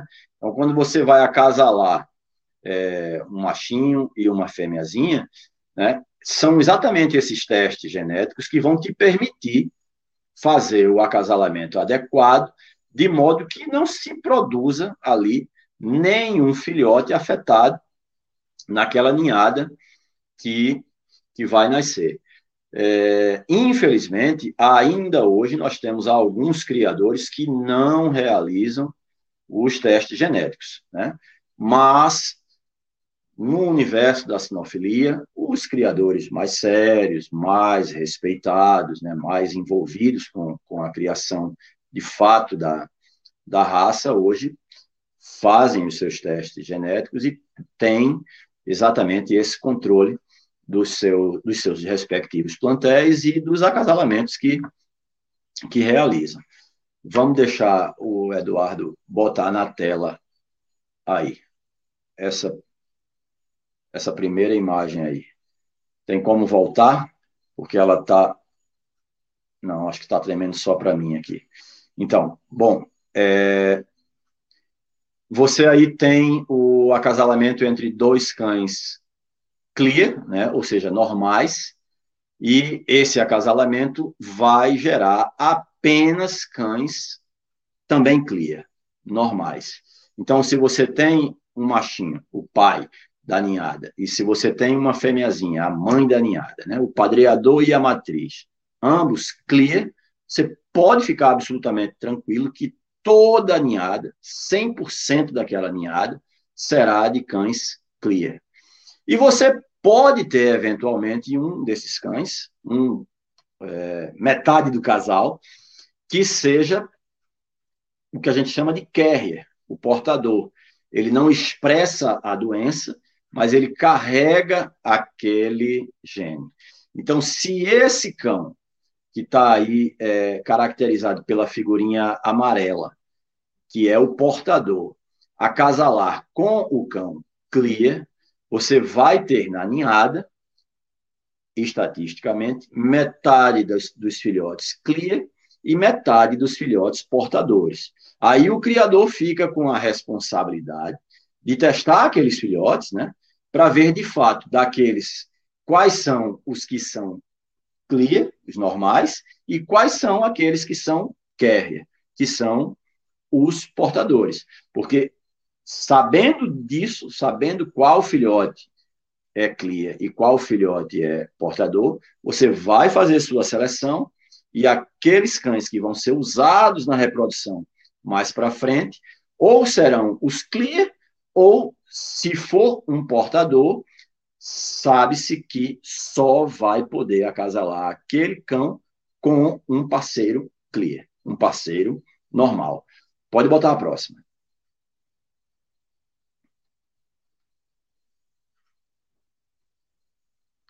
Bom, aí a gente vai ter agora a, o acasalamento entre um cão normal, clear, e um cão afetado, esse representado pela figurinha vermelha. Esse cão afetado, ele, teoricamente, deve ser afastado da reprodução.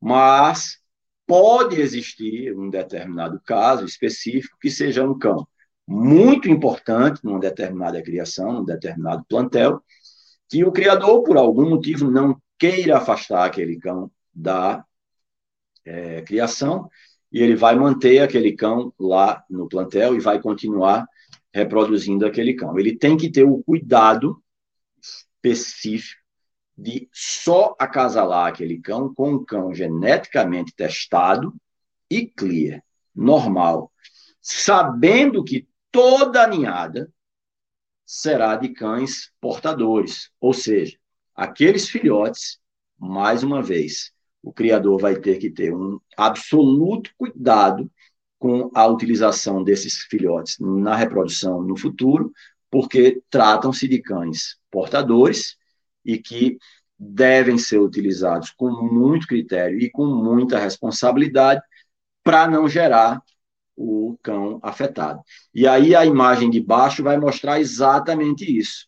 O risco é muito maior no momento em que você pega dois cães portadores, carriers, e acasala os dois, sabendo que naquela ninhada vai haver um percentual de cães afetados. Ou seja, deliberadamente você já sabe que você está produzindo um cão que em algum momento da vida ficará cego e ainda vai poder passar por aqueles outros problemas que eu citei anteriormente, de ter que se submeter a cirurgias e etc, e etc. Tá? Então, esse é um acasalamento que não deve ser realizado, que um criador sério, que um criador responsável irá evitar. Pode passar, agora. E esses dois acasalamentos deveriam ser proibidos por lei, né? Porque é um crime que você esteja utilizando um cão portador. Talvez até já seja, né, Sérgio? É, no mínimo de maus tratos, né? Porque você está definitivamente produzindo cães doentes, né? É, e, talvez até já seja. E esses cães doentes, eles vão gerar uma dor de cabeça para a família, para quem aquele cão está está sendo direcionado. Para você, criador, também, de certa forma, porque você vai responder depois por essas consequências, né?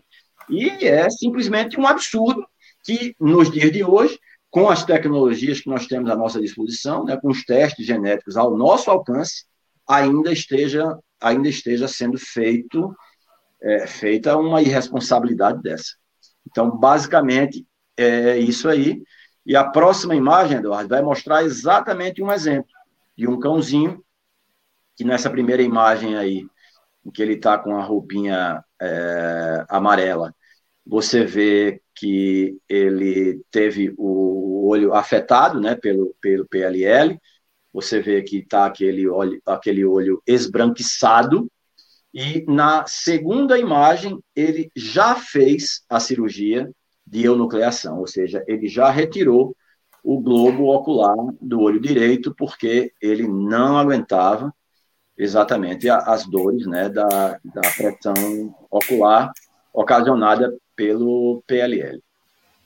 Então, é, e aí a gente volta para aquela questão que a gente tinha falado, né, da, da, da Ana Maria Braga, né? Então, ela tinha uma cadelinha que ela adorava botar no programa, mostrar às pessoas, né, e, e, etc e tal, mas que, na verdade, terminou sumindo, de repente, né, porque foi acometida do, do, do da doença ocular, e, e aí passou a ser uma, uma divulgação negativa, digamos assim, né, mas não é que seja uma divulgação negativa da raça, né? Todas as raças caninas, em algum momento, de alguma forma, têm algum problema genético a ser evitado. E os testes genéticos exatamente nos ajudam a controlar, né, a evitar esses problemas genéticos. Então, é uma ferramenta à disposição do criador, que o criador deve utilizar para poder garantir aos seus clientes e a si próprio, né, que não está produzindo um cão doente, um cão que no futuro é, ficará cego. No caso do, do, PRA e do PLL, né? Vamos para frente? bem. Agora vamos falar das variedades. É... Então, agora deixa eu mostrar, deixa eu mostrar a minha pequena aqui, minhas vamos pequenas lá. aqui, só um pouquinho, vamos deixa lá. eu tirar essa. Que aí vocês já vão ver uma, uma variedade. né? Então deixa eu botar aqui, ó. Deixa eu botar as minhas pequenas aqui, ó. Aí você vai fazer, vai. Aí, ó. Olha aí. Ó. Deixa eu pegar a câmera aqui. Olha como a expressão muda completamente, né? Com as orelhinhas baixinhas. São donas da casa. É, ó. Vocês descobriram ali também o que, que eu vi. provavelmente não é dela, né? Eu acho que não. E olha aqui a outra aí, Ó, tá chegando. E uma, um comportamento aqui bem característico dela. Ó. Super amorosas, né? Ó. Mas esse comportamento super característico delas aqui. Sim. E agora, como muda a expressão quando é as orelhas, quando as orelhas são baixas, né? Ó, é uma mudança de expressão muito grande na, na... E aqui é a nossa sala, né? Porque a gente faz a bagunça toda. Mas, então tá, já vou voltar aqui pequenos aqui. E eu vou voltar para nossa salinha aqui.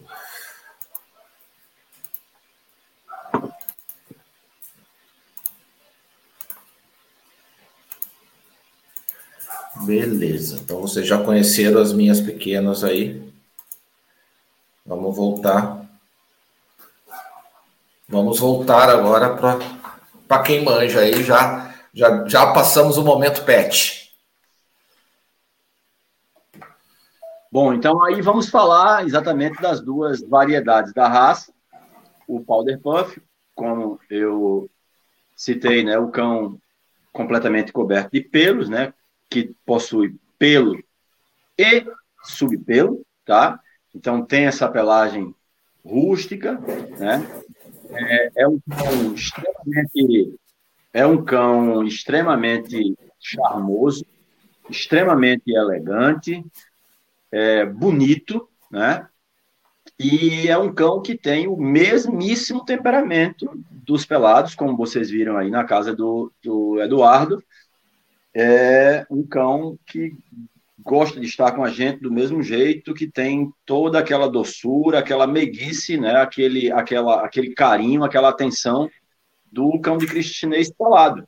Né? Compartilha do mesmo temperamento e é, com a diferença de que é um cão, por não possuir o gene FOXY3, totalmente coberto de pelo, com pelo e subpelo, com a dentição normalmente completa, não sendo completa é uma falta, né? E é, não tem aquele, aquele traço é, do, do, dos caninos, aquele traço primitivo dos caninos apontados para frente. A próxima imagem, eu gosto muito de utilizar essa daí, é, Eduardo, porque é, exata, são exatamente as duas variedades, né? E aí, quem não conhece muito a raça, com essa imagem já consegue perceber exatamente essas diferenças, né? É, a rusticidade da pelagem do, do Powder Puff, a tosa que a gente vai fazer isso é uma questão que precisa sempre ser esclarecida, tá? É, todo cão vai precisar de tosa. A tosa específica, apropriada, adequada a cada um deles. Então, você está vendo aí que o Powder Puff está com essa tosa em V, né, no, no, peitoral, que pode ser em U também, aí é uma preferência pessoal de cada um, e está com o rostinho também é, tosado, né? E o pelado com o, a pelagem apenas naquela, naqueles lugares onde deve ter a crista, a cauda e as botinhas ou as meias, como, como preferirem, tá? Agora, tem uma coisa que eu acho que é importante, mas mais na frente a gente vai chegar lá. Bota a próxima imagem aí, Eduardo. Bom, aí é uma, uma pelada, né? É você vê claramente né, a, a, a crista farta, né? As botinhas, as meias, né, bem preenchidas, uma cauda também abundante, né, bem vistosa. E a próxima também uma uma hairless, né, com a crista bem farta, com as botinhas e a cauda. E aí muita gente acha que esse cão vai cair do céu, né? E que a gente vai conseguir ter é, esse cão pelado, com, esse, com essa aparência né, de, de mini pônei, de, de cavalinho, sem que tenha nenhum trabalho com isso. Mas, de fato, a gente vai chegar lá, na próxima imagem, a gente vai ver que tem aí um trabalhinho, um trabalhinho a ser feito. Porque mesmo o pelado, mesmo o hairless, ele, digamos assim, vai ter subvariedades que vão desde o true hairless, que é aquele cãozinho ali da imagem número 1, um, né? Que tá que tem a pelagem bem mais acanhada, só um tufinho de, de, de cabelo na, na cabeça, a cauda bem ralinha, as botinhas quase não tem, tá? Ali, a imagem 2 também, você pode dizer que é um, um, um true hairless, embora já tenha ali uma, uma, umas botinhas bem ralas e, e, a crista um pouquinho maior do que só aquele tufinho é, de pelo na, na cabeça.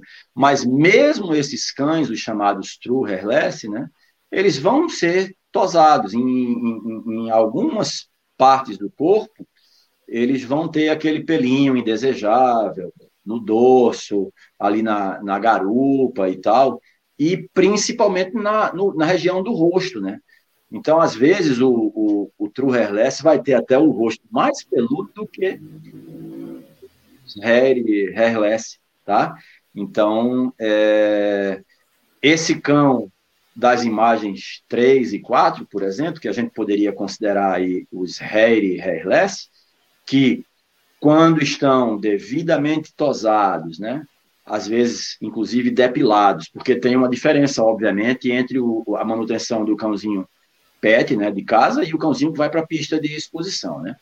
O cãozinho pet, que a gente vai manter em casa raspadinho, peladinho, ele vai precisar simplesmente da tosa, né, e passar a tosquiadeira, a máquina de tosa, né, no dorso, no, no peito, nas patas e tal, para que ele fique. Volta aí a imagem duas atrás, Eduardo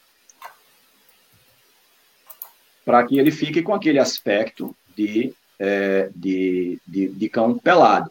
Mas esse cão é, que vai para a pista, né, depois da tosa, ainda vai passar pelo processo de depilação, de zerar mesmo todo o, o, o corpo do cão nas áreas onde ele não deve ter pelo, né?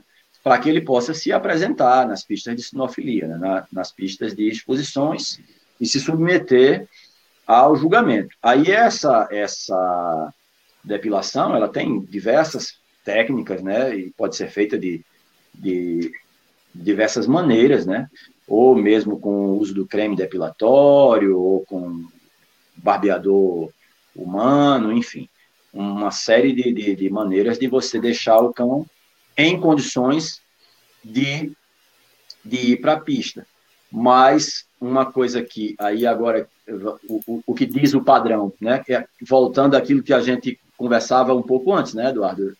O padrão pede uma coisa que é praticamente impossível, né? É, pelo, né? Em nenhuma parte do corpo deve haver grandes áreas com pelos. Uma crista longa e esvoaçante é preferível, mas uma crista escassa é aceitável. Bom, uma crista longa e esvoaçante, você vai ter no Harry Hairless. Você não vai ter no True Hairless, tá? E esse cão vai precisar se submeter à tosa. Vai precisar se submeter à depilação. Não que o True Hairless não vá. É óbvio que vai também.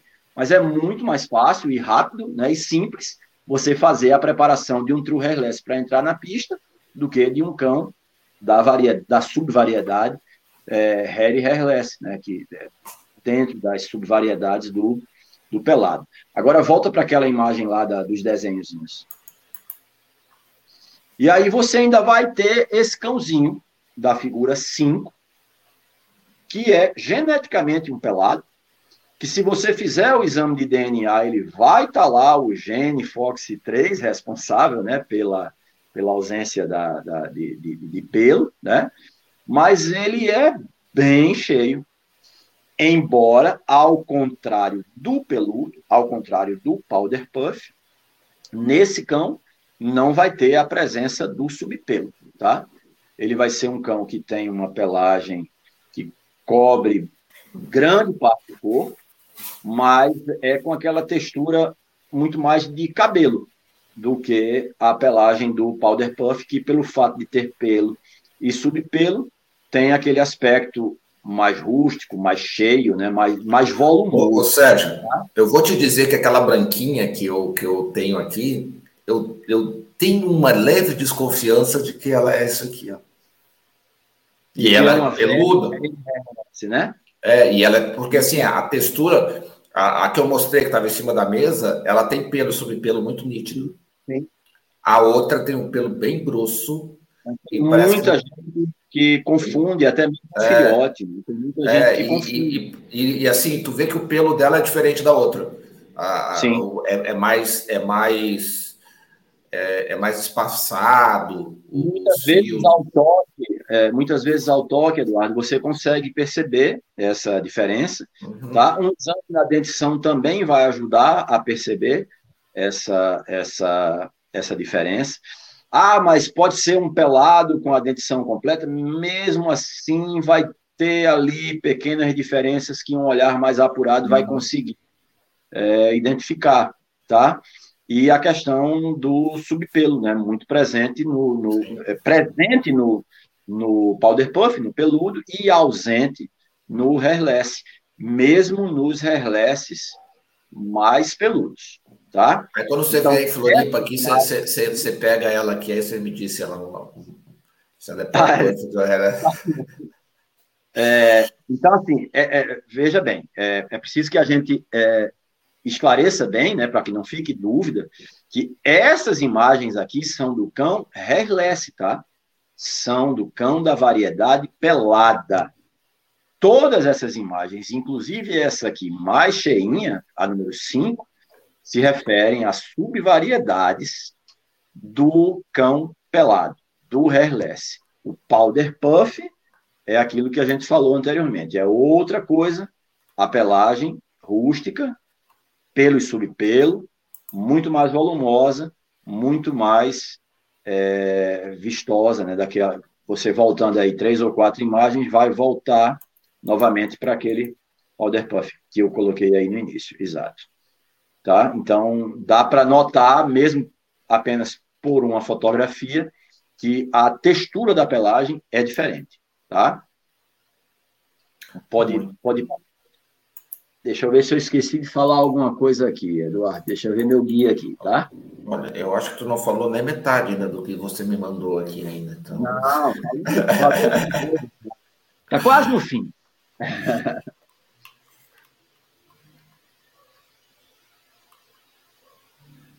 Aí também vai ter aquela questão de, da frequência ditosa, né? Muita gente pergunta, e por quanto tempo eu devo tosar meu pelado? Primeiro, depende de quão pelado ele é, tá? Independente disso, ele vai necessitar de tosa, que seja mais ou menos frequente, mas ele vai precisar de tosa. E, obviamente, que o cão mais pelado, a frequência vai ser menor, e o cão mais peludo dos pelados, a frequência vai ser maior. E depende também, além disso, da tua vontade. Se tu queres um cãozinho que esteja sempre zeradinho, sempre raspadinho, sempre naquela vibe de vou para a exposição, a frequência vai ser maior, tá? Não, não é, é você quem vai escolher com que frequência quer fazer é, manutenção. Eu tenho uma, uma amiga e cliente nossa aqui de Recife mesmo, que tem um cão pelado da nossa criação, da, variedade, da subvariedade Hairy, Hairless, que ela praticamente faz a tosa, e ela mesma faz, toda semana. Porque ela gosta de ver o cãozinho dela sempre é, daquele jeito, né? Então, é uma, uma preferência pessoal. Ela prefere ter um pouco mais de trabalho para estar sempre com o cãozinho naquelas condições que ela considera ideais, né? É... Falei já sobre a questão da hidratação. O pelado, a gente aqui recomenda o, os banhos quinzenais, mas é aquela coisa que eu tinha falado antes, né? Se ele vai ao parque, se ele embola na grama, ele vai precisar de uma quantidade maior de banhos, uma frequência maior, toda semana e tal. E se ele é um cão que vai, que, que mora em apartamento, que desce do prédio só para fazer o xixizinho no poste, né? é óbvio que, que ele vai, é, é, que não, não vai precisar ser tão, tão frequente. frequente. Os cuidados com o cão pet, obviamente, são diferentes do, do cão para exposição, tá? Isso independente da variedade. Tanto no Powder Puff quanto no Hairless, o cuidado com o cão de exposição é muito mais específico, né? muito mais voltado para a apresentação do cão em pista. E se você tem um cãozinho pet em casa, você vai mantê-lo né, dentro daquilo que você pretende, seja ele pelado ou seja ele peludo, do jeito que você achar conveniente e adequado. Né? Mas todos eles vão precisar de uma manutenção. Tá? É, o peludo vai precisar da esfolação com certa frequência, né? a própria tosa do, do, peitoral, do rosto. Ah, mas eu não quero fazer a tosa. Não faz. Né? É uma escolha pessoal de cada, de cada um. Tá? Ah,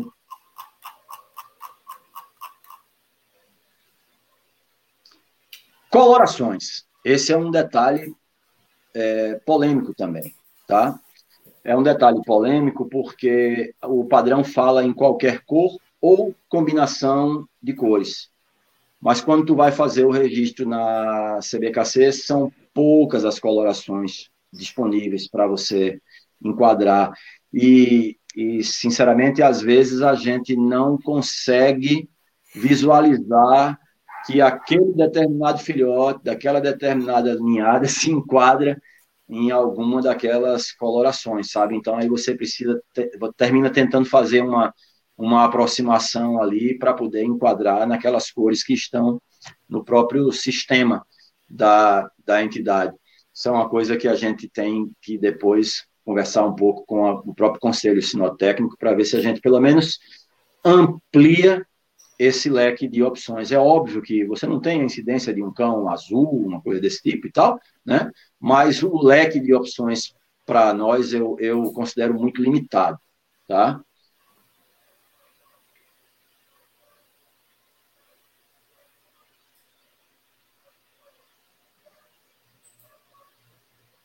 Eu acho que encerramos. Agora podemos passar para as perguntas dos nossos espectadores. A Mônica Grimaldi perguntou aqui, ó, existe fator de diluição de cor na raça? Sim, sim, sim. É, inclusive, nós fizemos uma live do Conselho Brasileiro da Raça com a, a geneticista Marcela Fragoso, e ela fala muito sobre isso. Se você voltar na imagem daquele powder puff do início dessa, desse slide aí, aí, é, essa é uma cadela que teve uma diluição do, do preto, né? Então, essa coloração gris, esse, essa, tonalidade, essa, tonalidade, não, é, é, é, é, gris mesmo, né? É cinza, é grisalho. É, é, é, é, tá, é que tem o gris, que é o do. É que tem o gris, que é o do Schnauzer, é, sal e pimenta, e tem o azul, né? Sim. A diferença é que um tem as pontinhas dos, pre... dos pelos prateados, assim, né? E, e o outro não. O outro é sólido, né? E, e você, se pegar fotos dessa cadela é, mais ela era bem pretinha, tá? Onde hoje aí tá o, o, o, cinza, o gris, ela era bem escura. Então, essa diluição ela vai acontecendo com, com o passar do tempo. E eu costumo dizer, inclusive, sobre essa questão das colorações, tanto de pelo, de pelagem, quanto de pele, que eles mudam muito com o tempo, tá? E são verdadeiras caixinhas de surpresa. É, tem filhotes aqui da nossa criação que, quando, quando filhotes, eram bem douradinhos na, na pelagem. Essa pelagem ficou praticamente branca na, na juventude, e agora, na fase adulta, esse cãozinho já voltou a ter uma tonalidade dourada que não é tão viva quanto era quando filhote, mas não é mais branca, tá? Então, é, é, é tem essa coisa de da coloração ir, voltar. Tem a, a, a, questão da, da pele também, às vezes modifica um pouco. Ah, o teu cão, quando era filhote, tinha uma mancha, ele era branco, mas tinha uma mancha marrom sobre o dorso, e aí essa mancha vai aumentando, vai aumentando, vai aumentando, quando tu vê, tomou o dorso todo, sabe? Então, assim, eles são muito interessantes nisso. Passa duas imagens para frente que eu vou também falar um pouco sobre, sobre essa questão da, das manchas na essa garota. É, você não acredita que é o mesmo cão se vê-la é, filhote praticamente toda branquinha, né, com dois meses de idade, com uma, uma coisa assim, tá?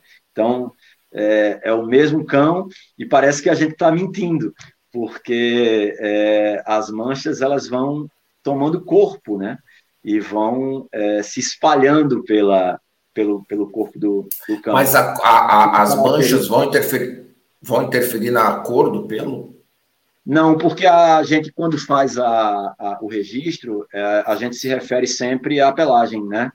É, a entidade é, não não não está interessada na, na pele, né?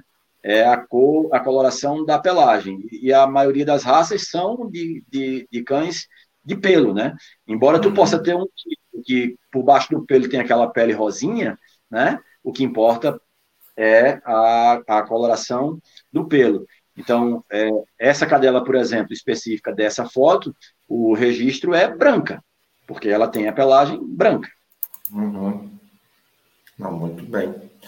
É, deixa eu tirar aqui então da, da, da, tela aqui, vamos algumas perguntas aqui. E eu também tenho, tenho algumas coisinhas também que eu quero falar com vocês. É, beleza, deixa eu botar aqui também os nossos apoiadores do canal aqui, né? Então, só pessoal, quem está chegando aqui agora, se inscreva no canal, é de graça. A gente tem muito conteúdo bacana, tá? É, então, se você se você está chegando a primeira vez, se inscreva. Se você já é inscrito, quiser nos apoiar aí, a gente tem um monte de lives, tem um monte de conteúdo que a gente já fez. Você pode se tornar membro do canal a partir de R$ 2,99. Então é bem baratinho dependendo do plano que você quiser, você pode também é, colar sua marca, sua imagem aqui com a gente. E aí, que nem estão fazendo aqui os nossos é, membros do canal, então você pode, seja você é, prestador de serviço, seja você criador, enfim, você pode ter aqui. É bem facilzinho. Para quem está no Facebook, pula para o YouTube. E aí você tem ali na parte de embaixo, depois de você ser inscrito no canal, a opção Seja Membro. Tá? A partir de R$ 2,99 é bem baratinho, é bem tranquilo. Então, ali, como está ali na imagem, seja membro, bem baratinho, bem facilzinho, e ajuda bastante a gente aqui fazer, já gerar esse conteúdo aí é, para vocês todas, toda semana aí, é, praticamente aí nos últimos quatro anos já. Tá bom, pessoal? Vamos continuar aqui, então, Sérgio. É, aqui, ó, o pessoal perguntou aqui, a, a Camila, a cor diluída é considerada azul? Não, Camila, a, a, aquela cor específica que eu falei é gris, tá? É, o gene do gris é uma diluição de preto, é um cinza. A gente ah. não tem incidência de, de azul em Chinese, ou pelo menos eu desconheço.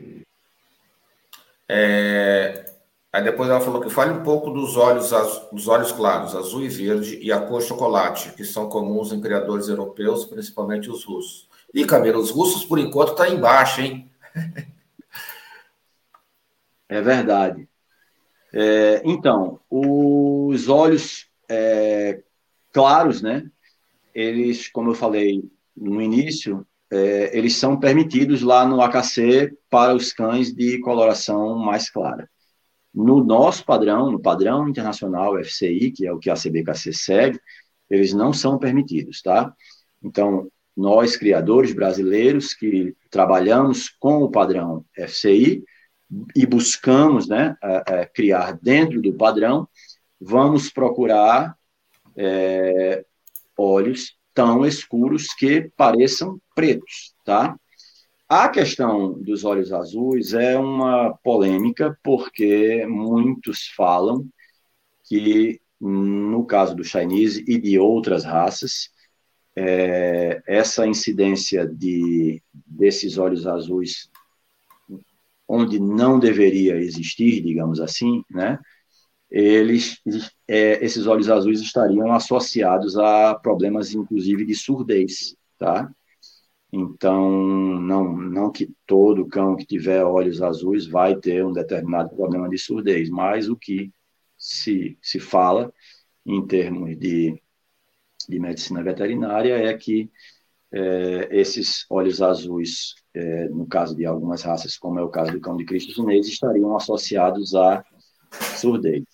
Infelizmente, alguns criadores, principalmente no exterior, é, potencializam isso e acham pouco o Chinese já ser uma raça né, exótica, né?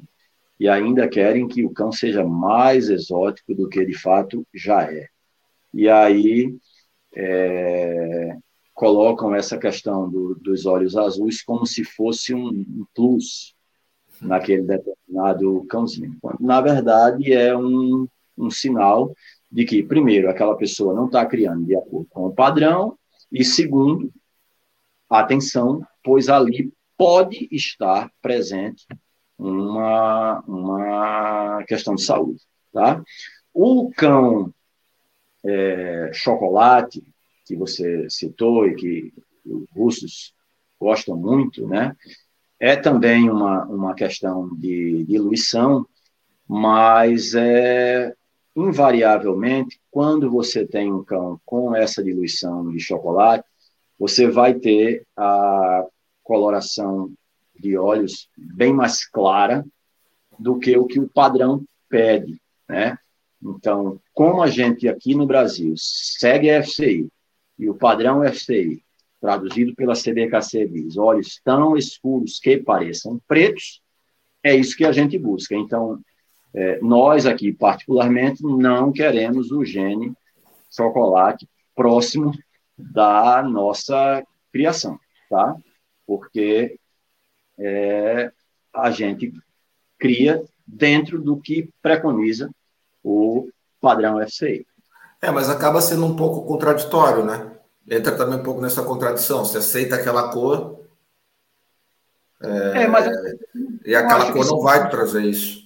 Eu não acho que seja contraditório, Eduardo, porque assim, é, ah, aceita a colora, todas as colorações, beleza aceita todas as colorações, mas está lá descrito no padrão que os olhos devem ser tão escuros que pareçam pretos. Então, se tu tens. É, tu não pode ter olho claro. Hein? Tu não pode ter um olho claro. Tu não pode ter um olho claro. Não, tu não pode ter um. Exato, tu não pode ter um olho claro. Tu, o, o olho do teu cão, o olho que você deve buscar na tua criação, você eventualmente pode ter um cão de olho claro. Não estou dizendo que isso não vai acontecer. Sim. Você eventualmente pode ter um cão de olho claro.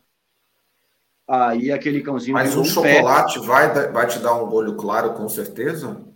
O, o chocolate, dificilmente tu vai encontrar algum que tenha olho tão escuro que pareça preto. Ah, não. ele vai... Vai, ter um olho escuro.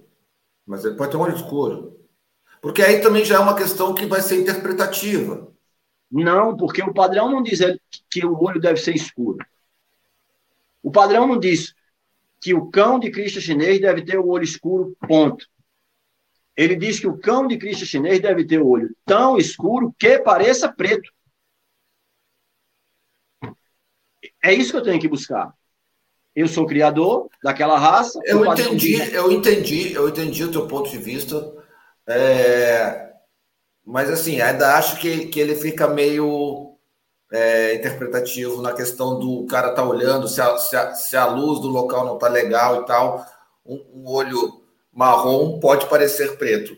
É, eu, mas eu entendi teu ponto de teu, teu, teu ponto de, de, de, de eu consigo distinguir um olho tão escuro que pareça preto de um olho marrom, claro, tá? Não, claro não, não falei claro, eu falei com olho marrom.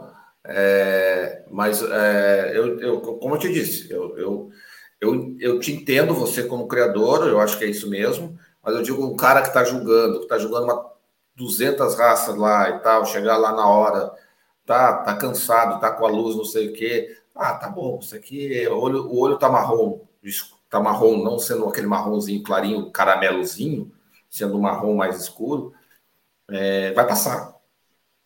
Então, o julgamento é muito subjetivo. O julgamento, não, não necessariamente para o criador. Entendeu?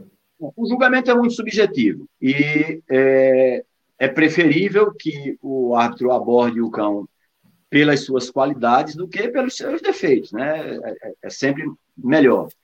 É, mas é muito subjetivo. Há, há, quem vá simplesmente penalizar aquilo, né? E há quem vá usar aquilo talvez até como um critério de desempate. Se tu tens dois cães de qualidade similar e, e, e que tu estás em dúvida se vai dar para o cão A ou para o cão B, às vezes aquele olhinho um pouco mais claro é o suficiente para. É, não, mas, mas é o que eu digo, às vezes numa pelagem, numa pelagem escura, chocolate, o olho vai ficar escuro também, vai ser um castanho escuro, como diz a Mônica aqui, ó. Os olhos preferencialmente devem ser castanho escuro. Ok, mas no olho chocolate, é, se o cachorro tiver uma tonalidade. É que nem o azul. O olho do azul, é que no caso você está dizendo que não tem, não tem o azul no, na raça, mas o olho azul faz a mesma coisa. Ele vai tornar o olho azul, né? E o olho azul não é preto, né? mas ele pode ser quase parecido com o preto. É, então, mas eu, eu, Aí a gente precisaria é, ser muito. Mas aí a gente está viajando na maionese também, né? Mas aí a gente precisaria ser muito condescendente para imaginar que um olho azul poderia ser tão escuro que pareça preto. Não, o olho azul é o olho azul de um cão azul. Não estou falando daquele olho azul de um husky, entendeu? Que é outra genética. Estou é, falando do olho azul por causa da diluição do, da, da, da, da, genética ali.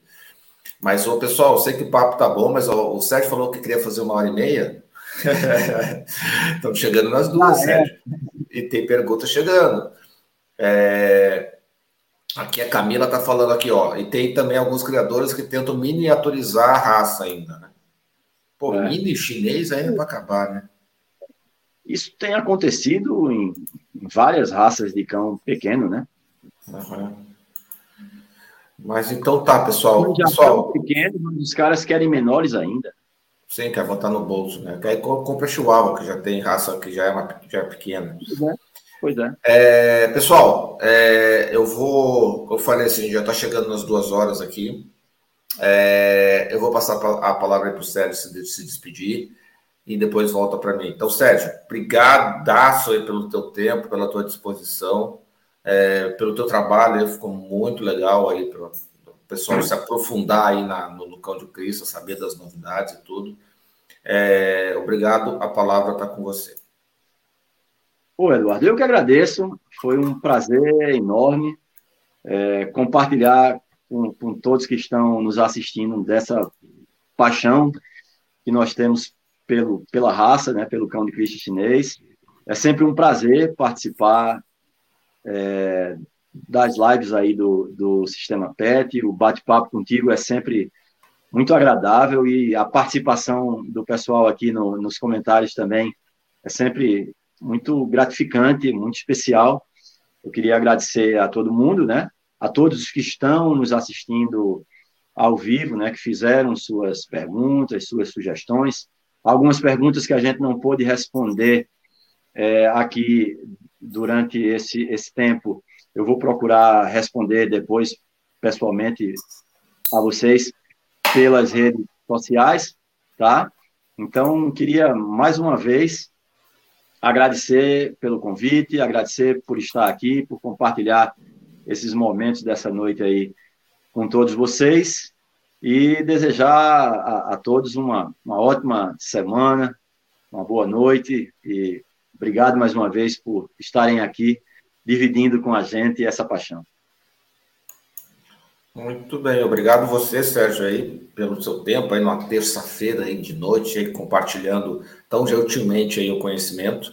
É, obrigado aí a você em casa que participou aqui com a gente, como o Sérgio falou, participou ativamente aqui com a gente, bastante comentário, eu fico muito feliz assim que é uma raça que cujos donos aí são muito também carinhosos com seus cães, né, que gostam de aprender com um grande criador que está tá, tá aqui com a gente hoje. É, lembrando que a live vai continuar gravada aqui no YouTube e no Facebook. O Facebook, vamos ver até quando o Facebook vai deixar aqui, né? Porque já excluíram a outra conta, não sei se vai, essa daqui vai ficar. Então vamos ver. Mas vai estar no YouTube com certeza. E eu acho assim é, que a gente consegue postar ela no podcast, embora tenha a apresentação de slides e tudo. Mas eu acho que pelo que eu estava percebendo na, na, na, durante a live aí, eu acho que dá para a gente consegue postar no, no podcast também. Então basta procurar aí Sistema PET no Spotify, no Deezer, no seu player de música favorito, procurar o Sistema PET, que tem um monte de podcast lá. Lembrando, se você também quiser sugerir um tema, ah, tem um tema, eu quero uma determinada raça, eu quero saber mais sobre isso, sobre aquilo, acesse pauta.sistemapet.com. Se você, se você é criador e se a gente fizer uma live aí da sua raça e você não, não ouvir os criadores que você deseja, ou não quiser, ou, ou não não te chamarem, depois tu não reclama, viu? É só ir lá em pauta.sistemapet.com. A gente está aqui sempre trabalhando para levar um conteúdo importante, relevante para os sinófilos que realmente desejam agregar conhecimento. Se desejarem, puderem, sejam membro do canal aí, nos apoie a divulgar mais e mais conteúdos de qualidade. Um beijo a todos, se cuidem. Terça-feira que vem tem live de novo, então aciona o sininho aí para não perder. É, uma boa noite para vocês e uma boa semana. Até a próxima.